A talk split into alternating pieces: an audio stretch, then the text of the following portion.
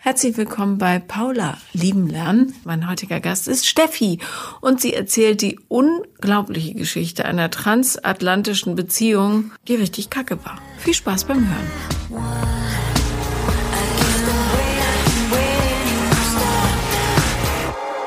Herzlich willkommen, Steffi. Hallo. Hallo. Ähm, du hast deinen Hund mitgebracht und Lennart hat draußen die Freude, der übrigens frisch gebackener Zweitvater ist. Herzlichen Glückwunsch nochmal an dieser Ja, von Stelle. mir natürlich auch. Ähm, der hat heute die Freude, mit drei Hunden draußen zu sitzen. Ja. Juhu. Also Mia freut sich Ja. über den ganzen Hunde. Äh, Alarm.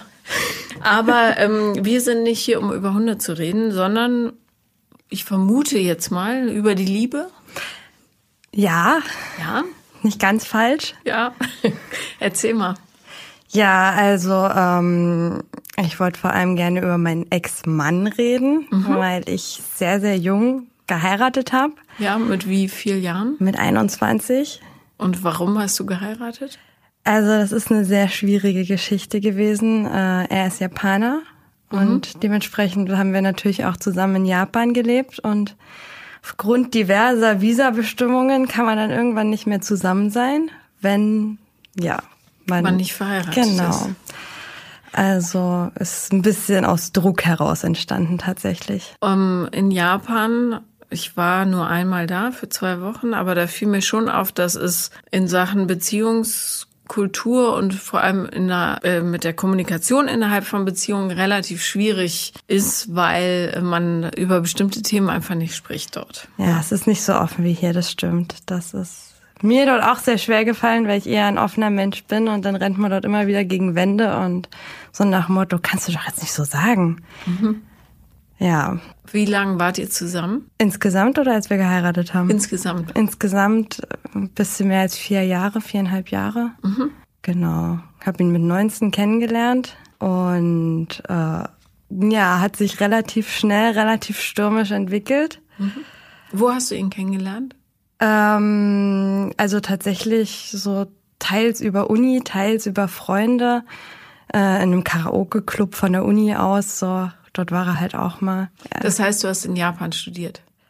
Auch, ja, aber das war noch hier in Deutschland. das war er hat Deutschland, hier, er hat okay. hier ein Praktikum gemacht, ja, Mhm, genau. alles klar. Und hat halt, ja, dann Freunde gesucht, die Interesse an Japan haben. Das waren wiederum Freunde von mir und ja, Mhm. über fünf Ecken ging das.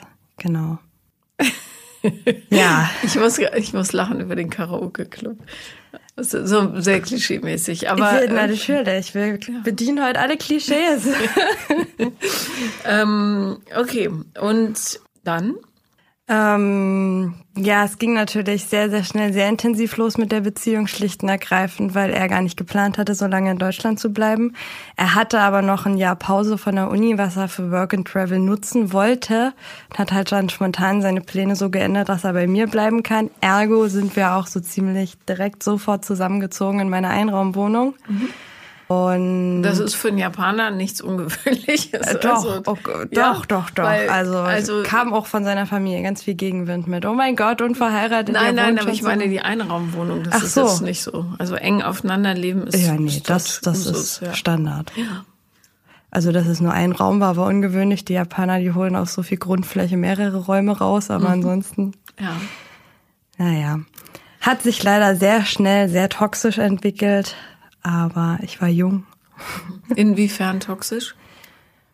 Hm, ich kann gar nicht genau sagen, wann das anfing, aber er hat sehr schnell angefangen, an mir rumzuerziehen. Also ich musste dann irgendwie in sein perfektes Bild der Frau passen, im Sinne von, ich musste natürlich auch abnehmen, ich war ihm nicht dünn genug. Und ja, also als ich in Japan bei ihm gelebt habe, hat er mich fünfmal die Woche ins Fitnessstudio gejagt. Äh, ich musste ihm früh immer sein Mittagessen vorbereiten, bevor ich selbst zur Uni gefahren bin. Und ja, habe halt eigentlich den ganzen Tag nur um ihn rumgelebt und rumgeschwärmt. Und wenn ich mal nicht zu 100 Prozent für ihn da war, hat er mir immer gleich Betrug unterstellt.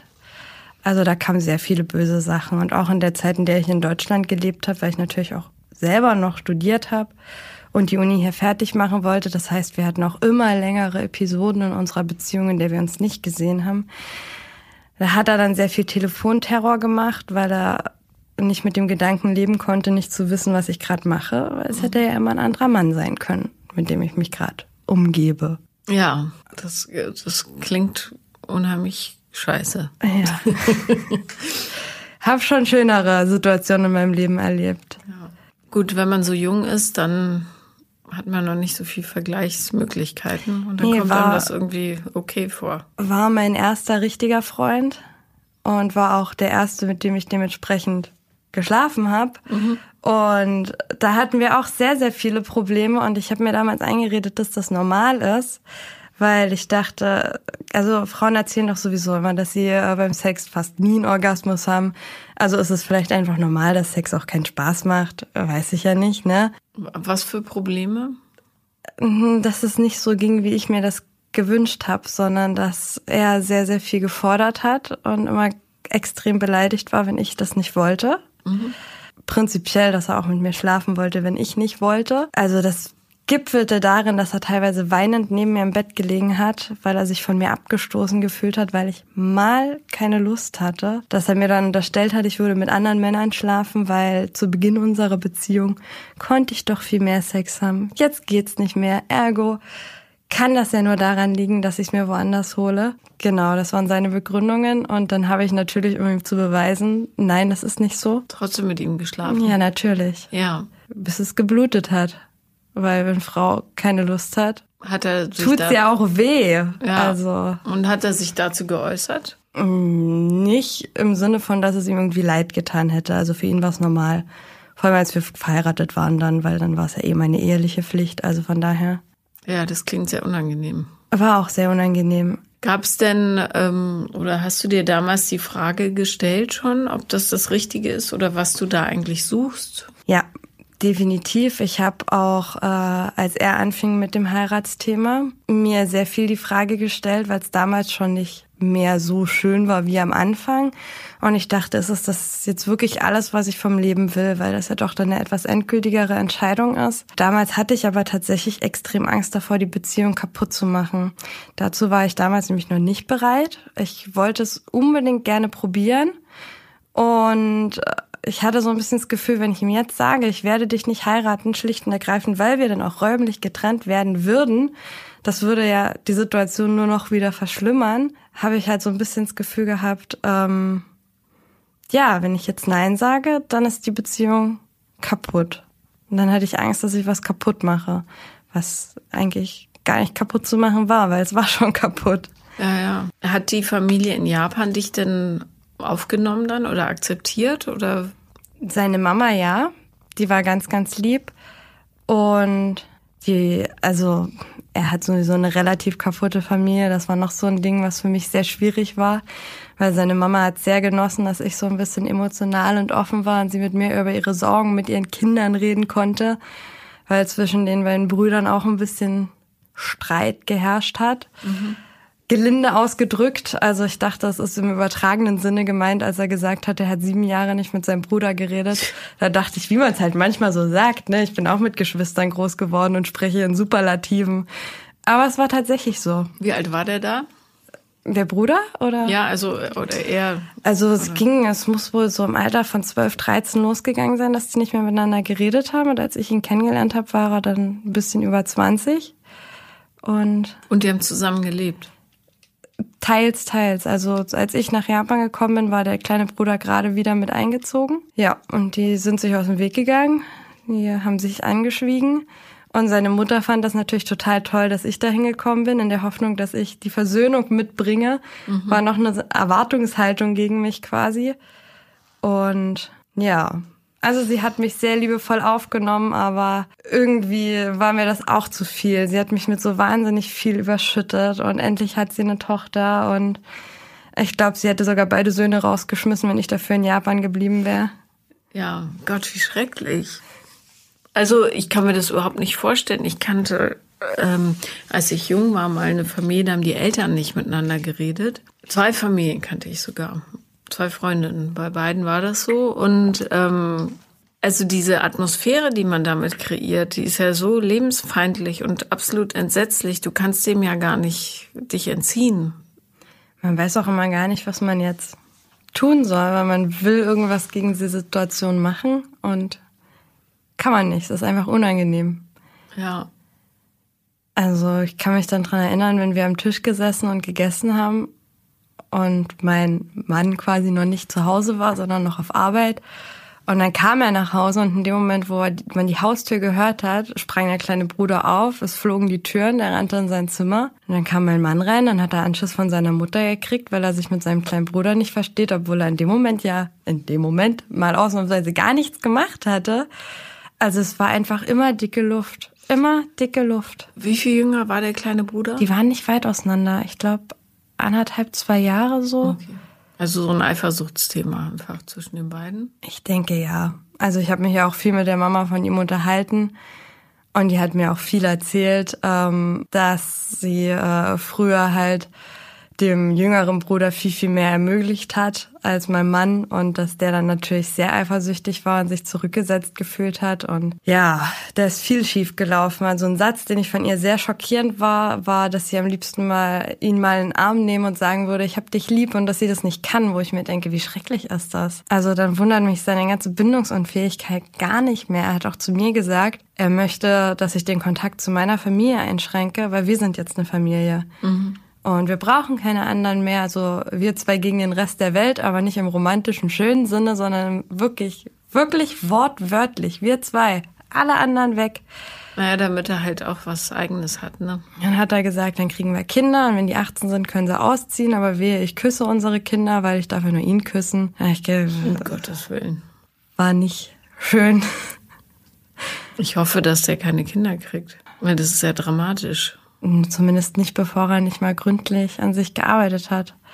Was er wahrscheinlich nicht tun wird. Okay, also alles in allem können wir sagen, dass äh, dein Ex-Mann nicht jetzt eine Fünf-Sterne-Bewertung bekommen hätte von der Community. So. Ich glaube nicht, nee. okay. Wann kam denn der Punkt, an dem du gesagt hast, jetzt reicht's? Hm, also ich bin nach der Uni nach Japan gezogen zu ihm. Und das fiel mir sehr, sehr schwer, weil es so eine endgültige Geschichte war. Ich habe hier alles aufgegeben, ich habe mein Zeug verschenkt und wirklich nur die Sachen, die wirklich schade drum gewesen wären, eingelagert und bin mit meinem Köfferchen nach Japan, habe dann dort mit ihm gelebt. Wir haben uns dort eine eigene Wohnung genommen. Und dann kam natürlich das Heimweh, weil ich damals schon sehr, sehr, sehr, sehr, sehr unglücklich in der Beziehung war. Dann hatte ich dort keine Freunde, keine Familie, ich war dort alleine. Er hat mich auch gekonnt isoliert.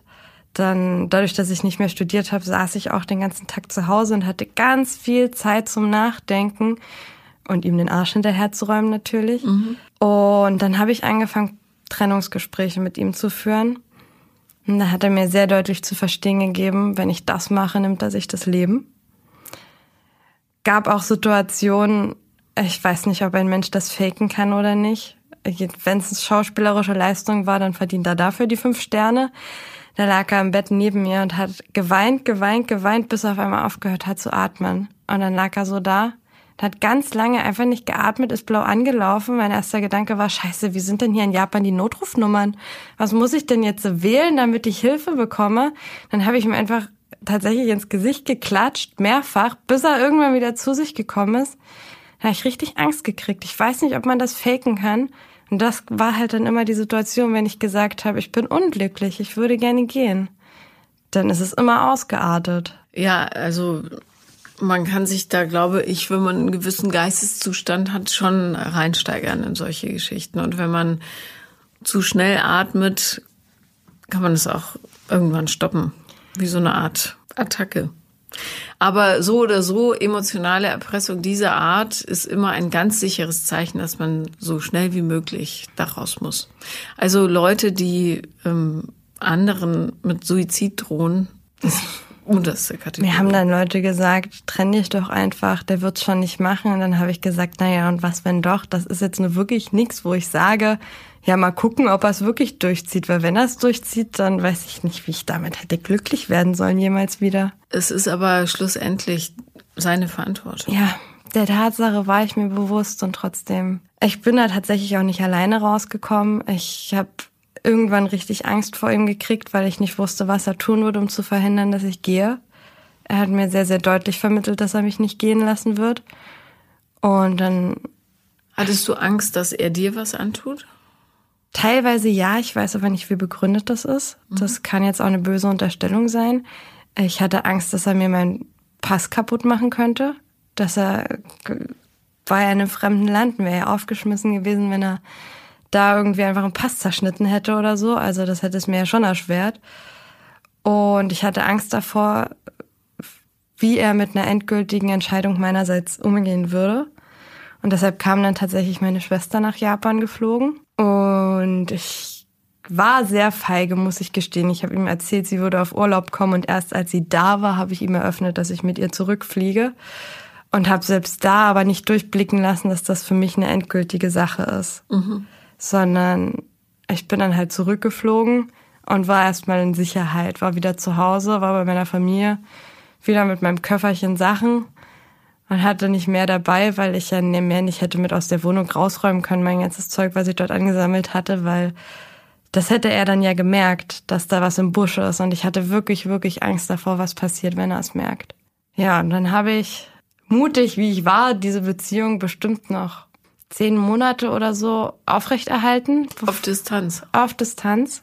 Und hat er gefragt, wann du wiederkommst? Ja, sehr, sehr viel. Ich weiß gar nicht mehr, wie ich ihm das begründet habe.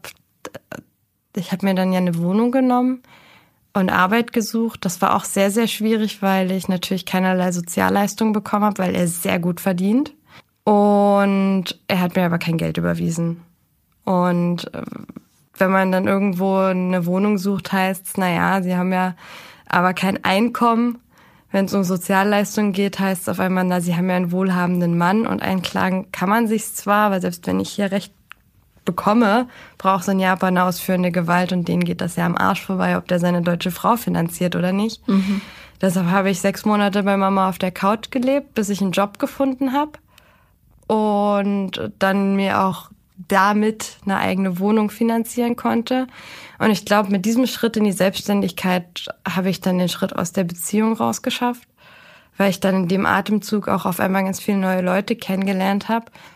Unter anderem auch Männer, für die ich mich auf einmal interessiert habe, wo ich dann dachte, okay, so weit möchte ich es nicht kommen lassen. Ich möchte nicht irgendeinen Mann in mein Leben lassen, solange das Ding noch an meinem Bein hängt. Und da habe ich dann den Schlussstrich gezogen. Am Telefon. Ja, ging ja nicht anders. Also eigentlich ist das sehr, sehr ekelhaft, ich weiß, aber die Alternative wäre gewesen, mich wieder ins Flugzeug zu setzen, nach Japan zu fliegen. Da war ich ja froh, dass ich weg war. Naja, und ich glaube, nach allem, was du erzählt hast, kann man das auch nachvollziehen. Ja, ich war trotzdem nicht sehr stolz auf mich. Er hat es auch nicht akzeptiert. Er hat dann einfach gesagt, nein, zum Schluss machen gehören zwei. Wir machen jetzt nicht Schluss. und ich dachte so, doch, wir machen jetzt Schluss. Ich mache jetzt Schluss. Und das hat nochmal sehr lange gedauert. Auf welcher Sprache habt ihr euch unterhalten? Im größten Teil der Beziehung auf Japanisch. Das heißt, du hast Japanologie studiert, oder? Genau. Mhm. Und ganz am Anfang, er spricht fließend Deutsch, haben wir uns auch auf Deutsch unterhalten. Und irgendwann hat er das äh, abgestellt, weil er wollte, dass ich Japanisch lerne. Das war auch noch so ein Ding, dass ich einfach gar nicht mehr in meiner Muttersprache reden konnte, obwohl er es beherrscht hat. Und wenn ich auf irgendwelchen Diskussionen an meine sprachlichen Grenzen gestoßen bin, ja, hat sich halt immer taub gestellt, wenn ich Deutsch gesprochen habe und hat gesagt, nein, wenn du kein Japanisch redest, verstehe ich dich leider nicht. Bis ich bitterlichst geweint habe, weil ich nicht wusste, wie ich mich artikulieren soll und der so diese Hilflosigkeit ausgenutzt hat. Ich habe auch in solchen Momenten immer mit meiner Mama telefoniert, die ist da heute noch sauer drüber, wie er mich genötigt hat, Japanisch zu reden, weil er es halt auch anders gekonnt hätte. Ja, ja, ist ja allgemein nicht so ein super Schwiegersohn gewesen, ja. würde ich jetzt mal so sagen. Ja. ja, Mann, das tut mir sehr leid. Ja, das Allerschönste war ja, ich habe danach jemanden kennengelernt, in den ich die ganze Sache reinprojizieren konnte. Nämlich? Er war jung verheiratet und unglücklich. okay. Und was hast du getan? Ihn gerettet? Ich habe es versucht. Mhm. Verzweifelt. Er wollte gar nicht gerettet werden. Naja, also ich glaube unterm Strich nicht. Suggeriert hat das mir natürlich schon. Mhm. Ja, das war nicht schön. Also ich wusste von Anfang an, dass er vergeben ist und er hat aber sehr um mich geworben und ich habe mich sehr gebauchpinselt gefühlt, weil jahrelang mein Mann mein Selbstwertgefühl mit Füßen getreten hat, mir immer gesagt hat, ich sei zu fett und also ich war nie dicker als jetzt, also du bist nicht fett, du bist völlig normal. Nee, ich finde auch nicht. Also irgendwann habe ich es geglaubt, jetzt bin ich rückblickend betrachtet, sage ich wieder nee. Naja, jedenfalls, wenn man so lange das Selbstwertgefühl getreten bekommt, irgendwann irgendwann freut man sich, Aufmerksamkeit zu bekommen, Klar. so der positiven Art. Und da bin ich natürlich sehr schnell verfallen. Und da möchte ich mich jetzt auch nicht rausreden, kann ich auch nicht schönreden, dass ich da einem vergebenen Mann gegenüber nicht eine Grenze gezogen habe, sondern gesagt habe, ja, okay, können wir machen. Aber ich habe immer gehofft, dass er die Beziehung beenden wird, weil er auch nicht sehr schön über die Beziehung geredet hat. Und erst Wochen nachdem das mit uns körperlich geworden ist, habe ich erfahren, dass er kurz bevor das mit uns körperlich wurde, geheiratet hat. Das hat er vergessen zu erwähnen. Ja, du, ups. Passiert ja manchmal. Und eigentlich hätte ich da wegrennen sollen, aber ich dachte so, na Mensch, der arme Mann, du weißt doch selber, wie es ist, jung zu heiraten, aus einer Drucksituation heraus, nicht Nein sagen zu können. Ja, das ist die Krux des Lebens, dass man immer in der Rückschau erst ähm, fallen einem die richtigen Sachen ein, die man sagen könnte ja. oder tun. Mhm. Und wenn man so drin steckt, sieht man den Wald vor lauter Bäumen nicht. Nee, das war sehr, sehr, sehr ermüdend. Ja, das glaube ich. Wie alt bist du jetzt? 27. Bist du geschieden inzwischen? Ja. Weißt du, was er macht heutzutage? Ich weiß, dass er zwischendurch mal einen Jobwechsel hatte, aber ich habe irgendwann den Kontakt komplett abgebrochen. Ich habe vor ein paar Jahren eine Therapie angefangen. Also als das mit dem zweiten Herren dann auch in die Brüche ging und ich da geschafft habe, einen Strich drunter zu ziehen, habe ich gedacht, okay, jetzt suchst du dir mal Hilfe. Es ist ja nicht normal, was du hier dich irgendwelchen Männern an den Hals schmeißt, die nicht gut für dich sind. Und äh, naja, normal ist es, also oder sagen wir so, es passiert häufig, aber gesund ist es halt nicht. Nee. Ja. Naja, jedenfalls hat äh, meine Therapeutin mir eine Traumatherapie sehr ans Herz gelegt mhm. und hat gesagt, man muss aber konsequent Trigger entfernen. Und das ist mir tatsächlich nochmal sehr schwer gefallen. Ich weiß gar nicht, wieso mir das schwer gefallen ist, weil das mit ihm ja so auf eine üble Art und Weise an die Wand gefahren ist und er auch wirklich nicht lieb zu mir war und auch nach der Trennung nicht nett zu mir war. Und trotzdem fiel es mir irgendwie schwer, so alles zu kappen und gar nicht mehr mit ihm zu schreiben und einfach das loszulassen. Aber jetzt geht's mir gut damit und es geht mir auch gut damit, nicht zu wissen, was er macht, wo er ist, wo er lebt. Ich weiß auch nicht, ob er noch in unserer gemeinsamen Wohnung lebt, keine Ahnung. Ja, ist ja auch nicht mehr deine Geschichte. Nee, Gott sei Dank. Wie ist es jetzt um dein Beziehungsleben bestellt? Jetzt aktuell bin ich Single. Mhm. Seit der Sache damals tatsächlich. Also nach Mann Nummer zwei habe ich äh, mir eine Pause gegönnt. Also zum einen hatte ich auch gar kein Verlangen mehr nach Männern. Ich weiß, manche stürzen sich dann in Ablenkungen und in dem Moment war mir einfach gar nicht mehr nach Männern zumute. Ich dachte nur, ihr könnt mich alle mal im Mondschein betrachten. und äh, habe mir einfach Zeit für mich genommen. Es war auch ziemlich genau die Zeit, wo Corona aufkam. Dementsprechend hatte ich dann auf einmal auch beruflich ganz, ganz viel Freizeit. In der Zeit habe ich mir auch meinen Hund geholt, mhm. weil ich dachte, jetzt tue ich was für mich und einen Hund wollte ich immer haben. Dann habe ich mir kurz darauf ein Auto gekauft, weil mein Hund sehr ängstlich ist und das die Fortbewegung leichter macht, wenn man nicht auf Öffis angewiesen ist. Und habe mir einfach ganz viel Zeit für mich genommen, Wünsche erfüllt, die ich hatte habe meine Hobbys ein bisschen rausgegraben, geguckt, was hast du früher gerne gemacht. Wieso machst du es jetzt nicht einfach wieder? Und habe jetzt mal zwei Jahre lang komplett gedetoxt.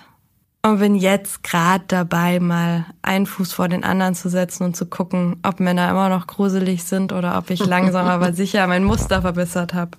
Ja, es, äh, das, da sagst du was sehr Richtiges. Ähm, die Männer an sich sind ja nicht gruselig, nur die, die man reinholt, damit sie das Muster bedienen. Mhm. Und äh, solange man weiß, was einen da abholt und dem ausweicht, kann eigentlich nichts passieren, weil die Welt ist ja nicht voller Idioten. Ja, hofft Sage ich jetzt mal ganz keck. so. Also es gibt schon einige, ja, aber nicht alle. Es gibt nee. schon richtig ja. tolle Leute da draußen. Ja, ich wünsche mir, dass mir mal einer begegnet. Mhm. Also Ich habe eine Kleinigkeit versucht zu starten, aber da habe ich sehr, sehr schnell gemerkt, dass von meiner Seite mehr kommen wird als von meinem Gegenüber. Und habe dementsprechend die Reißleine gezogen, obwohl ich ihn sehr, sehr gut leiden konnte und er auch sehr lieb darauf reagiert hat, dass ich gesagt habe, du pass auf, das ist mir hier alles zu wenig, was du mir anbieten kannst. Mhm. Und er hat so sehr fair reagiert und hat gesagt, gut, mehr kann ich dir aber gerade nicht bieten. Und da war ich sehr froh, weil die Male davor da habe ich so drauf gewartet, dass jemand, äh, keine Ahnung, mir dann entgegenkommt und wir irgendwie Kompromisse finden. Wobei Kompromisse finden? Oder wofür? Äh, früher wollte ich einfach Versprechungen hören, die am Ende zwar nicht gehalten werden, aber es ist einfach schön, sie zu hören. Aber dann sind sie ja völlig wertlos. Ja, natürlich. Aber. Was für Versprechungen? Ich verlasse dich niemals? Wenn ich jetzt äh, an den zweiten Mann denke, der hat äh, mir natürlich sehr viel versprochen, dass er sich von seiner Frau trennen wird und ähm, dass er mehr Zeit mit mir verbringen wird und er hat dann ja, keine Ahnung, dass er Menschen von uns erzählen wird. Immer genau so viel, wie ich in dem Moment hören musste, um nicht wegzurennen, weil ich natürlich sehr oft gesagt habe, du pass auf, irgendwie habe ich nicht den Eindruck, dass das mit uns hier anläuft. Und in dem Moment hat er mir immer genau das gesagt, was ich hören wollte. Und damit habe ich mich dann zufrieden gegeben. Ich mhm. habe mich bei der Stange halten lassen. Denkst du, dass du heute anders reagieren würdest auf so eine Ansprache? Ich denke ja. Ich hoff's. Ich bin jetzt noch nicht wieder in so eine Situation gekommen, aber ein kleines bisschen hoffe ich tatsächlich, dass ich vielleicht solche Situationen nochmal hab, einfach, dass ich anders reagieren kann. Deshalb, ich will jetzt auch nicht, dass der nächste Mensch, den ich treffe, der Traumprinz ist, auf dem weißen Ross, mit dem ich in den Sonnenuntergang reiten kann, um Gottes Willen. Ich würde gerne einfach ein bisschen rumprobieren. Aber dafür ist Dating ja ganz gut. Ja. Also vor allem, dass man sich selber dann so äh, überprüfen kann. Falle ich in solche Fallen wieder? Merke ich es rechtzeitig oder nicht? Ne?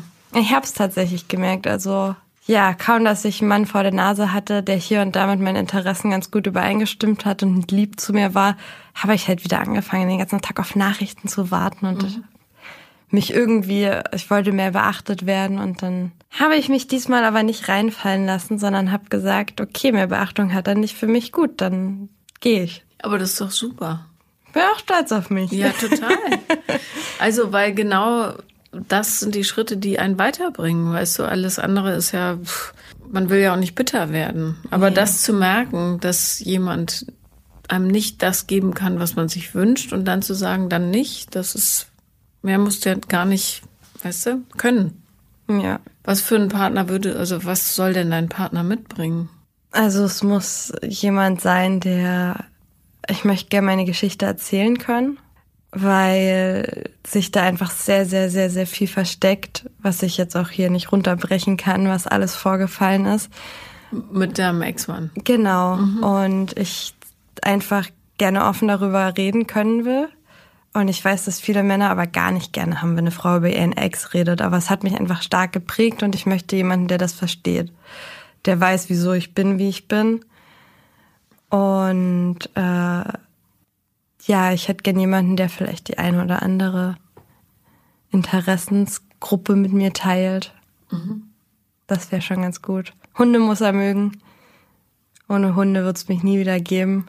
Mein Papa hat gesagt, als ich mir einen Hund geholt habe, aber was, wenn du einen Mann kennenlernst, der Hunde scheiße findet? Dann habe ich gesagt, dann ist umso besser, dass ich einen Hund habe, weil dann weiß ich sofort. Ja.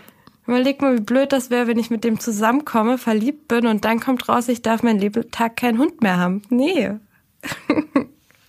Absolut richtig. Aber ähm, ich finde das total, äh, also ein Muss, dass man über seine Beziehungen reden darf. Weil du sagtest, Männer mögen das nicht. Ich, ich, also, ich finde das zum Verständnis für die Person, mit der man dann doch zusammen ist vielleicht oder sein will, ist es doch wahnsinnig wichtig zu hören, was der Mensch erlebt hat und was ihn geprägt hat. Also ich verstehe dieses, lass uns nicht über unsere Ex-Partner reden, überhaupt nicht. Ich verstehe es auch nicht. Also ich möchte jetzt vielleicht nicht hören, wie toll die Ex war, das wären so Sachen, wo ich mir denke, okay, wenn er jetzt nur über Schwärmereien seiner Ex verfällt, wäre ich. Dann ist er vielleicht bisschen, noch nicht drüber ne, weg. Ja, genau. Aber da ist mir auch mal einer über den Weg gelaufen, der hatte mir seine Nummer zugesteckt auf Arbeit und äh, der hatte ein Kind, was jetzt nicht grundlegend das Problem ist. Viel schlimmer finde ich, dass es zu dem Kind eine Mutter geben muss. War natürlich auch meine erste Frage, seit wann bist du denn von der Mutter des Kindes getrennt? Ja, seit vier Monaten. Da habe ich gedacht, wenn man ein zweijähriges Kind miteinander hat und die Trennung gerade eben erst so frisch ist, ist es, glaube ich, nicht der richtige Partner für mich, weil ich selber viel zu viele Bausteine mitbringe. Naja, vor allen Dingen äh, ist da der Schmerz ja noch gar nicht verarbeitet. Ja, wie Leute über ihre Ex-Partner reden, sagt schon einiges über die aus. Also wenn jemand nur äh, erzählt, wie schrecklich doof und blöde die war, dann würde ich mir schon ein paar Fragen stellen. Ehrlich gesagt. Also es ist sicher gesünder, wenn derjenige lobende Worte findet als das Gegenteil. Nicht nur natürlich, nee, ja, der genau. soll nicht besessen sein von nee, ihr, ja. weil dann ist äh, ja stimmt was nicht. Aber ähm, ich finde schon, dass die gut über, also oder man selbst auch gut über die Ex-Partner reden sollte. Natürlich darf man auch ab und zu wütend ja. sein, ja, aber so ja, ich, also mir fällt es bei meinem Ex sehr schwer, ja, gut. Es gibt natürlich auch Menschen, die sich wirklich nicht äh, in Sachen ja, Menschenliebe gewälzt haben. Da kann man schon böse sein. Aber normale Beziehungen, ja, die halt enden. Ja. Wenn dann Leute das Ganze als riesiges äh, Fehlvorhaben darstellen, dann finde ich es irgendwie komisch. Also du warst ja mit dem, jetzt wirklich deinen Ex-Mann mal ausgenommen oder Männer wie ihn oder Frauen, ähm, aber du hast ja mit dem Menschen eine gewisse Zeit verbracht mhm. und Liebe empfunden. Das kann nicht eines Tages vollkommen weg sein. Das geht nicht. Nee, das ist richtig. Und ich meine, eine gute Sache hat er gehabt. Er hat äh, mir viele Sachen an mir selber aufgezeigt. Also einfach die Tatsache, dass ich krampfhaft Menschen festhalten musste. Ich glaube, ich hatte früher ein Problem mit dem Alleine sein, würde ich jetzt mal selbst diagnostizieren, spontan. Mhm. Und das sind halt Sachen, auf die er mich mit der Nase gestuckt hat, also. Ja, und wenn man Beziehungen so betrachten kann, dann weiß man, dass sie zu was gut waren. Und dann muss man gar keinen Groll hegen, sondern kann nur sagen, so möchte ich es nicht mehr, aber ich habe was draus gelernt. Da habe ich eine ganze Weile dafür gebraucht, bis ich das annähernd so sehen konnte. Weil ich natürlich stocksauer war über die ganze Zeit, die er mir geraubt hat. Wenn ich wieder 15 verpasste Anrufe hatte und wusste, jetzt gibt's Ärger. Wenn ich jeden Abend mit ihm telefonieren, jeden Abend, Nachmittag, bei ihm Abend, kam ja noch dazu die Zeitverschiebung. Ich musste mit ihm telefonieren, bis er eingeschlafen ist. Und wenn ich eher aufgelegt habe, ist er stockwütend geworden. Aber hier war das halt immer mitten am Nachmittag. Es hat mir den ganzen Tag zerrissen, dass ich jeden Nachmittag drei Stunden oder länger mit ihm telefonieren musste, bis der Herr eingeschlafen war. Ist ja auch eine Kostenfrage, mal abgesehen davon. Ja, wir haben es über äh, online gemacht, also mhm. Skype, Facebook. Also bei Facebook kann man ja auch anrufen im Messenger. Aber das konnte er erklären, warum du dabei sein musstest, wenn er einschläft? Ja, weil er sonst so alleine ist. Ich denke, es war äh, in erster Linie Kontrollzwang. Mhm. Das hat er natürlich nicht so formuliert, sondern eher, weil er mich so lieb hat und mich gerne da haben würde. Aber ich glaube schon, dass es ein Dollar-Kontrollzwang war, weil je mehr er mich am Telefon hatte, desto mehr konnte er sicher gehen, dass ich jetzt nicht ohne ihn Spaß habe. Ja. Das heißt, du hast zehn Monate jeden Nachmittag mit ihm telefoniert. Ja. Auch dazwischen in der Beziehung gab es ja öfter mal Zeiten, wo ich studiert habe, zum Beispiel in der Zeit. Und da war ich auch dann fast gar nicht mit Freunden weg, weil ja, ging ja nicht. Oder wenn Freunde da waren und der angerufen hat, habe ich gesagt, okay, ich muss jetzt mal ins Bad gehen. Und dann habe ich manchmal zwei oder drei Stunden im Bad gesessen, mit ihm telefoniert. Also ich bin wirklich dankbar dafür, dass ich so gute Freunde habe, die das nicht gut geheißen haben, um Gottes Willen, die haben ihre Meinung gesagt, aber die das mit mir ausgehalten haben und die nicht weggerannt sind sondern die mich dann an die Hand genommen haben, auch gerade als es vorbei war und dann nicht getickscht haben, so von wegen, jetzt kommst du wieder an, sondern die dann ja einfach da für mich waren. Mhm. Weil ich glaube, ich war sehr, sehr anstrengend, weil ich ihn sehr viel habe bestimmen lassen. Mein Alltag. Ja, und wahrscheinlich hast du auch einen Großteil deiner Zeit damit verbracht, ihn zu verteidigen, könnte ich mir vorstellen. Das ist möglich. Das kann ich gar nicht mehr so genau rekapitulieren, wie ich über ihn geredet habe.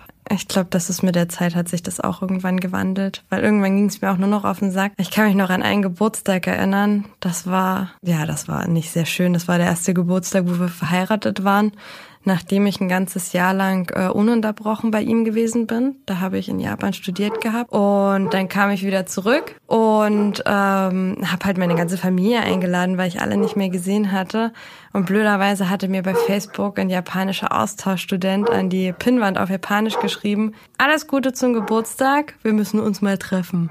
Ja, das hat ganz, ganz, ganz viel Öl ins Feuer gegossen und da hat er mich am Telefon belegt, hat mich beschimpft aufs Übelste, hat geweint, hat geschrien, hat geschimpft. Und ähm, naja, ich habe ihn dann irgendwann gefragt, ob er nicht der Meinung ist, dass er mir mal zum Geburtstag gratulieren könnte. Das hat er nämlich in all der Aufregung vergessen. Da kam dann zurück, nein, einer Betrügerin gratuliert man nicht zum Geburtstag. Ich durfte auch das Telefonat nicht beenden. Ich habe irgendwie den halben Tag mit ihm telefoniert. Er hat immer wieder angerufen. Sobald er Zeit hatte, hat er angerufen. Wenn ich nicht rangegangen bin, es war Polen offen. Meine ganze Familie war da. Mein Opa wollte Hochzeitsbilder sehen und mir überhaupt nicht nach Hochzeitsbilder zeigen, weil ich die ganze Zeit versucht habe, niemanden merken zu lassen, wie es mir gerade geht. Wir haben nur geweint den ganzen Tag. Er hat sich auch nie dafür entschuldigt, weil er gesagt hat, es war ja gerechtfertigt. Wenn ich mit einem anderen Mann schlafe, bin ich ja selber schuld. Ja, das kann man leider auch nicht mit kulturellen Unterschieden entschuldigen. Das nee, kann man einfach, auch nicht. Ähm das haben mich auch viele gefragt, so von wegen, ist das bei Japanern so? Da habe ich gesagt, nee, er war einfach ne, ein Sonderexemplar. So wie es deutsche Arschlöcher gibt, gibt ja, es ja, halt auch japanische. Natürlich, Arschlöcher gibt's überall. Ja. Und es tut mir sehr leid, dass du eins gefunden hast. Auch noch als ersten Mann, so ein Mist. Ja, war nicht sonderlich schlau. Hast du, ach, also bitte, als würde man mit 19 schlaue Entscheidungen treffen. Aber hast du manchmal so Flashbacks oder sowas? Dass du nachts aufwachst und denkst, ich bin noch da oder? Also nicht, dass ich das Gefühl habe, dort zu sein, aber es kommt manchmal vor, dass ich doll in der Situation drin bin oder dass ich abends im Bett liege und beim Einschlafen manchmal sucht das Hirn sich dann so Passagen aus dem Leben raus, die es jetzt mal genauestens unter die Lupe nehmen will. Mhm. Da habe ich es manchmal, dass ich ganz, ganz viel über ihn nachdenke. Und das ist auch, ja, nicht sehr förderlich für meinen emotionalen Zustand. Aber es ist weniger geworden mit der Zeit. Ich bin dann ganz gut rausgekommen, glaube ich. Und er kann ja halt nichts mehr tun. Das war noch so eine Sache. Ich glaube, wenn ich nicht so weit hätte fliehen können, hat sich jetzt ja angeboten, ich komme mal von hier. Ja. Und ähm, ich glaube, das wäre auch jemand gewesen, der dann regelmäßig vor meiner Tür gestanden hätte. Weil wenn ich einfach auch mal den Telefonterror, den er gemacht hat, betrachte. Das ist Wahnsinn. Hm. Also so eine Geschichte hatten wir hier auch noch. Ich hoffe, dass du stolz darauf bist, dass du da rausgekommen bist. Bin ich. Das sagt auch meine Therapeutin jedes Mal, wenn ich sage, irgendwie fühle ich mich so krass ausgelaugt und schwach und als würde ich mein Leben nicht vernünftig auf die Reihe kriegen, sagt sie immer, naja, aber du hast doch Kraft aufgebracht, die wirklich enorm war. Mhm. Ja, und ähm, also wenn man überlegt, was du alles ausgehalten hast über vier Jahre, kann, glaube ich, auch jeder nachvollziehen, dass es wahnsinnig schwer war, da einen Cut zu machen. Und zumal äh, einen sauberen. Also das hätte man wahrscheinlich gar nicht anders lösen können, als so, wie du es gemacht hast. Ja, also ich bin nach wie vor nicht sehr stolz darauf. Ähm, ich habe auch manchmal kommt so der Gedanke, ob ich ihm nicht sehr viel unterstellt habe, weil ich mir denke, vielleicht hätte er ja gar nicht so böse reagiert, wenn ich gesagt hätte, ich fliege morgen zurück. Aber ich hatte halt Angst, dass er es tut. Naja, und vor allen Dingen, was du erzählt hast, deutet ja darauf hin, dass es kein sanftes Gespräch geworden wäre. Nee, aber schon sehr besitzergreifend. Ja. Er hat ein bisschen versucht, mich zu kaufen, glaube ich, weil immer, wenn es mir nicht gut ging, hat er mir schöne Sachen geschenkt. Dann hat er gefragt, ob wir zusammen in den Tierladen gehen und Welpen kaufen wollen, weil er wusste, dass ich einen Hund haben will. Gott sei Dank war ich damals schon so durch mit der Beziehung, dass ich dachte, nee, jetzt nicht noch ein gemeinsames Haustier, wo ich mich noch drum kümmern muss, wie ich das aus Japan mit nach Hause nehmen kann. Ja. Oh, dann wollte er ein Kind machen. Mhm. Da war er auch sehr, also das ging auch in Ebenen, wo er dann nachts heimlich versucht hat, mit mir zu schlafen ohne Gummi. Wo ich mir dann dachte, nee, also keine Ahnung, ich habe jetzt auch nicht vorgehabt, zwangsbefruchtet zu werden. Also ja.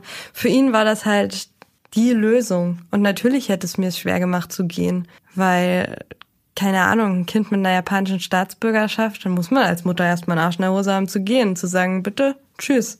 Und ich glaube, das war auch so ein bisschen sein Ziel. Mhm. Und naja. Ja, es klingt alles wahnsinnig krank bei ihm. Ich würde mir wünschen, dass er irgendwas dagegen tut.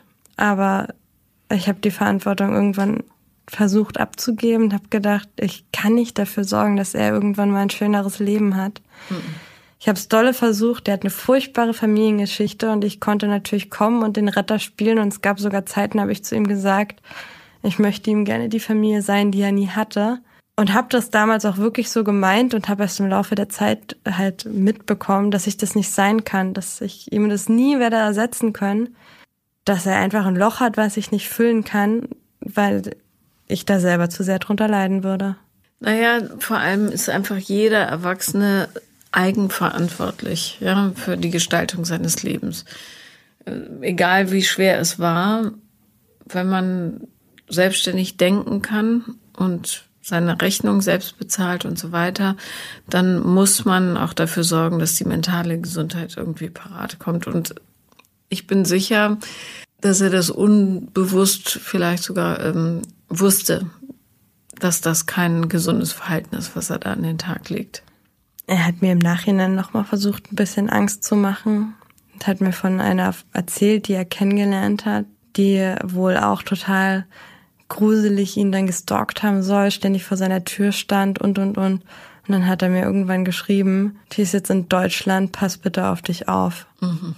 Und natürlich habe ich in dem Moment Angst bekommen und ich habe wirklich da auch noch mal Monate gebraucht, bis ich rückblickend da drauf geguckt habe und gedacht habe, wieso zur Hölle hat mir das überhaupt Angst gemacht? Er hat mir geschrieben, ich bin ihr ein Dorn im Auge, weil ich der Grund bin, wieso er nicht mit ihr zusammen sein will. Und dann schreibt er mir das, ich weiß gar nicht, ob das überhaupt stimmt, ob die jemals in Deutschland war, ob da auch nur ein Funken Wahrheit daran war, dass sie existiert. Ja, weil er hat mir Selfies mit ihr geschickt. Aber was darüber hinaus stimmt, keine Ahnung. Aber er hat tatsächlich geschafft, lange nach der Trennung dafür zu sorgen, dass ich mich in meinem eigenen Land nicht mehr sicher fühle. Weil ich einfach Angst hatte, dass jetzt äh, irgendeine Verrückte vor meiner Tür steht, die meint, mich aus dem Weg räumen zu müssen, um mit ihm zusammen sein zu können. Und dann habe ich lange gebraucht, um zu realisieren, das ist doch schon wieder Manipulation seinerseits. Ja. Und das war auch der Punkt, wo ich dann dachte, vielleicht ist es wirklich besser, wenn ich einfach gar nichts mehr von ihm höre. Mhm. Weil wer weiß, wie oft sowas noch kommen würde. Naja, zumal da auch nichts zu holen ist für dich. Nee. Ich hoffe, dass du optimistisch in die Zukunft blicken kannst, auf jeden Fall. Definitiv. Ich habe Lust drauf, das alles ein bisschen von der anderen Seite anzugehen. Ja. Vielen Dank, dass du da warst. Danke, dass ich da sein durfte. Das war Paula. Lieben lernen. Und wenn ihr auch mal dabei sein wollt, dann schreibt mir auf Instagram, The Real Paula Lambert. Bin ich da oder eine Mail an paulalambertmail at gmail.com. Danke.